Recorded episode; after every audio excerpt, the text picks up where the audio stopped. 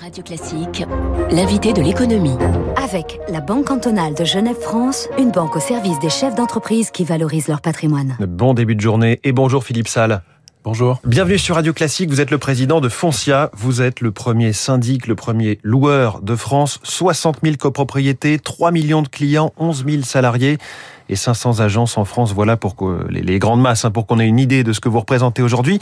Le crédit immobilier semblait un peu trop débridé, en tout cas euh, selon Bercy, la Banque de France. L'accès au crédit va être durci au 1er janvier, à la fois sur le taux maximum d'endettement euh, d'un ménage et sur la, durée du crédit. Ça va avoir quelles conséquences pour vous sur les transactions? Est-ce qu'il y a des profils qui, qui n'auront plus accès? La réponse est qu'en fait, on ne sait pas. Mais une chose est sûre, c'est que s'il y a plus de contraintes, il y aura forcément un impact sur le marché du crédit. Donc on sait, on pense effectivement qu'il y aura une, un effet, euh, je dirais, sur le nombre de transactions en 2022. Maintenant, c'est encore je pense, trop tôt pour essayer de voir si l'impact va être massif ou pas, ce que je ne pense pas.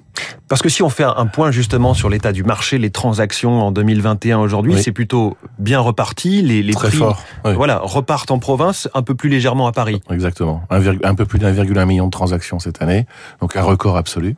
effectivement, une hausse des prix plutôt entre 3 et 5 en province. Et quelles sont vos prévisions pour pour la suite? Est-ce que ça va se maintenir? Nous, on pense que ça va se maintenir, essentiellement parce que la politique de Toba favorise de toute façon l'immobilier.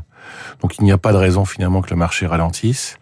Euh, maintenant, 2022, c'est une année d'élection, et donc c'est toujours des années compliquées. Pourquoi? Parce qu'il y a toujours un moment, un moment d'attente en fait qui se passe euh, quand on voit ce qui s'est passé il y a cinq ans, enfin en, en 2017 ou en 2012. Euh, c'est toujours une année sur laquelle, ben, pour des raisons les fiscales, mois, non, mais c'est que les, gens attendent. En fait, ils se disent voilà, il va y avoir un nouveau gouvernement, il va y avoir une nouvelle équipe en place. C'est toujours la même chose dans l'économie. L'incertitude en général est la, pire des choses. Donc dès qu'il y a incertitude, euh, forcément il y a une petite, euh, un petit impact en fait sur sur l'économie. Alors parlons justement politique, l'actualité du jour est très tournée vers la rénovation énergétique. Le Premier ministre va célébrer en grande pompe le cap des 500 000 dossiers Ma Prime Rénov déposés depuis le début de l'année 2021. Est-ce qu'un acteur comme vous, Foncia, a pris sa part dans ce dossier de la, rénovation énergétique? Oui, bien sûr, c'est très important. Euh, d'abord, c'est très important que Foncia contribue à la rénovation énergétique du pays. Euh, ce qu'on a fait finalement, c'est qu'on on est organisé en métropole. Euh, on en a à peu près une soixantaine. On a des référents dans chaque métropole. On a formé nos 1500 gestionnaires. Et la ministre Emmanuel Vergon est même venue euh, visiter une de nos copropriétés, une des premières justement qui a utilisé la prime rénov pour bah, pour essayer justement d'avoir de, de enlever un peu ce qu'on appelle cette passoire thermique. Et, je crois que le calendrier est très contraint dans une copropriété. Il faut réunir deux assemblées générales de copropriétaires, donc deux années de suite. Sauf qu'il faut faire tout ça avant décembre 2022, c'est bien ça? Exactement. C'est assez contraint. D'ailleurs, c'est pour ça que nous on milite aussi à ce qu'en fait on puisse avoir plusieurs assemblées générales avec des thèmes différents en fait. C'est-à-dire une assemblée générale sur les comptes, celle qui serait annuelle, et des assemblées générales ad hoc en fonction des travaux. Là, vous n'allez pas vous faire des amis euh, si vous multipliez les, âgés de, de copropriété. Oui, mais sur la rénovation énergétique, hélas, on n'aura pas le choix. À terme, les logements classés F en 2028 et G dès 2023 ne pourront plus être loués. Est-ce que vous avez le sentiment qu'on sera dans les temps de ce calendrier et de cette rénovation? Non, nous on pense, enfin la profession pense que, ben ça, enfin d'abord, on pense d'abord que le, le nombre a été sous-estimé. Euh, c'est-à-dire quand on voit aujourd'hui les nouveaux DPE arriver, euh, ben finalement Diagnostic ils sont... de performance énergétique qui sont entrés en vigueur euh, début juillet. 1er juillet, exactement. On voit finalement que ben il y a, y a, plus de il y a plus de perdants que de gagnants en fait dans cette dans ces nouveaux diagnostics. Euh, et donc l'impact sur le marché va être assez massif. Donc c'est plusieurs centaines de milliers de logements, voire plusieurs millions. Euh, et donc, euh, c'est à, peu près sûr qu'on euh, ne sera pas prêt. Mais ça veut dire que vous, par exemple, vous aurez un certain nombre de logements qui ne seront plus louables. Louables. Exactement. Vous avez une idée de combien ça peut représenter à ce stade? C'est encore trop trop tôt parce qu'il faut qu'on passe nos. On a plus de 350 000 logements en France, donc ça va prendre un petit peu de temps. Euh, mais je pense qu'on aura une vision, je pense, euh, courant de l'année prochaine. Alors, en amont de l'immobilier, il y a bien sûr le bâtiment. C'est le secteur très clairement qui souffle le plus en ce moment de la pénurie de main-d'œuvre et de la pénurie de matières premières.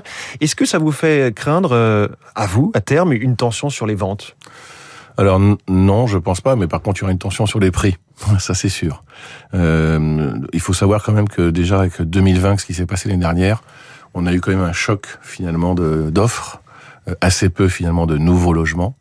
Euh, qu'il a fallu récupérer en 2021. Ça s'est pas encore suffisamment récupéré, mais il est évident effectivement qu'on voit bien que cette tension euh, va pousser les prix vers le haut, hein, tout simplement. Et là, là non plus, vous n'avez pas une idée précise du, du pourcentage non, Ça, ça aujourd'hui, nous ne va, sommes pas promoteurs en fait. Ça va encore augmenter. Exactement. On en parlait à 6h40 dans le journal de l'économie de Radio Classique, ce géant chinois Evergrande qui vacille, c'est l'entreprise la plus endettée au monde. C'est un dossier là que vous surveillez ou, euh, ou est-ce que vous êtes sans crainte? Alors sans crainte, il faut jamais être sans crainte sur ce genre de dossier, mais enfin, ça, je pense qu'il y a quasiment aucun impact pour nous, ça c'est sûr. Pas de risque, de risque systémique? Non, ça je pense que les Chinois savent très bien gérer ce genre de sujet. Finalement, c'est un peu, je dirais, c'est un peu la situation qu'a vécu la France dans les années 93. Où il y a eu un vrai, vrai, bah, il y a eu un vrai euh, problème sur la promotion qui a été aussi un moment débridé et sur lequel finalement beaucoup de règles ont été mises en place. Et donc, ce qui se passe aujourd'hui en Chine ne peut pas se passer en France parce qu'aujourd'hui c'est assez encadré. Mais pas d'effet de cascade, je veux dire. Non, je pense pas. Alors après, on sait jamais s'il y a des investisseurs français qui ont investi dans la société, oui. c'est clair. Alors vous innovez hein, chez Foncia avec euh, cette appli Tout mon syndic sur mon smartphone, testé euh, sur 100 000 clients, déployé au début de l'année prochaine pour tous vos clients. Vous aussi, euh, en fait, vous, promettez, vous promettez euh, un choc de simplification et sans bug, avec quand même un service client joignable, par exemple? Exactement. Je pense qu'il fallait faire notre évolution digitale. De toute façon, le métier doit la faire. Foncia, en tant que premier syndic de France, devait la faire. C'est un programme qu'on a engagé il y a plus de trois ans. On a dépensé à peu près 60 millions. L'idée, finalement, c'est d'apporter plus d'informations. Donc, euh, que le, que le, le, copropriétaire puisse voir ce qui se passe dans son immeuble, à la fois, par exemple, les ordres de service ou les travaux en temps réel, puisse voir aussi tous les documents, et puisse aussi, bien sûr, avoir un lien direct avec son gestionnaire. Et ça change quoi pour euh, pour justement les gestionnaires, les agents? Ils se, vous en aurez moins besoin ou ils seront dégagés euh... Non, c'est l'inverse. En fait, je pense qu'en fait, on va ça leur plutôt... dégage du temps? Oui, exactement. Nous, notre objectif, c'est vraiment de libérer du temps en fait aux gestionnaires pour qu'ils soient plus présents dans les immeubles. Mais vous allez conserver le même nombre de d'emplois. On va même l'augmenter en fait. On va on va baisser la taille des portefeuilles. On a à peu près 1500 aujourd'hui en copro et on montera à peu près aux alentours de 2000.